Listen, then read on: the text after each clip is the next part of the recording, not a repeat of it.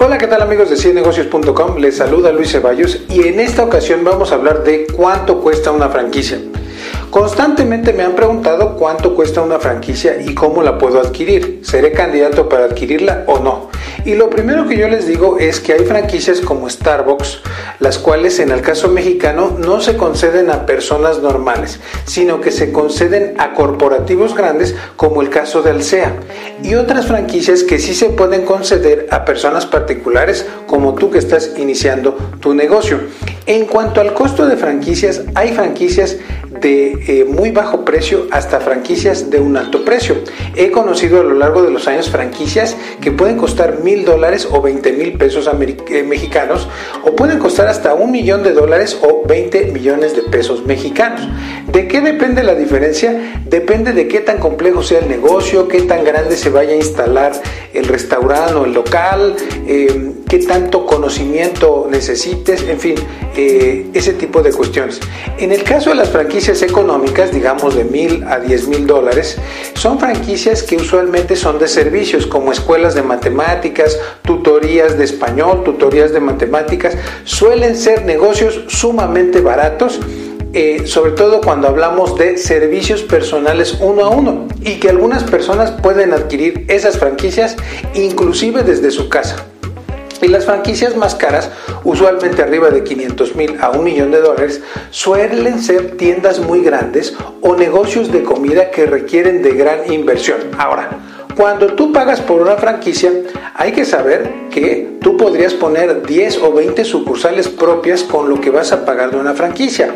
Y no todas las franquicias te ofrecen el éxito total.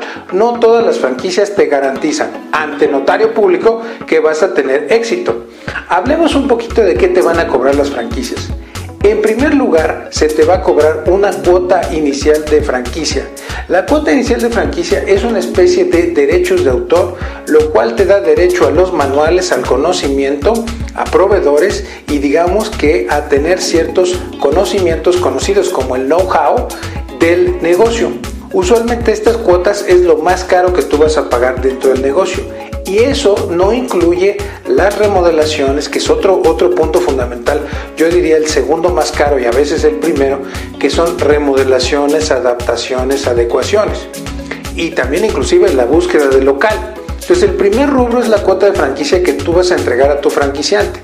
El segundo rubro es eh, este punto que tiene que ver con las remodelaciones, que usualmente a veces pueden costar entre 20 mil dólares, a veces hasta 100 eh, o 200 mil dólares en casos normales. El tercer punto que te va a cobrar una franquicia y que lo debes de presupuestar adecuadamente son las regalías. Y hay dos tipos principales de regalías, aunque no son los únicos que existen. Hay las regalías por ventas, en donde ellos te cobran un porcentaje sobre ventas totales o te cobran algún tipo de porcentaje sobre las ventas que tú tienes. Y hay otro tipo de regalías que son por publicidad. Usualmente estas regalías van entre el 2 al 5% de tus ventas totales. Esas regalías de publicidad ayudan a que el corporativo eh, pague los costos de anuncios espectaculares, campañas de internet, videos y otras tantas cosas que son muy importantes para hacerte promoción a tu franquicia.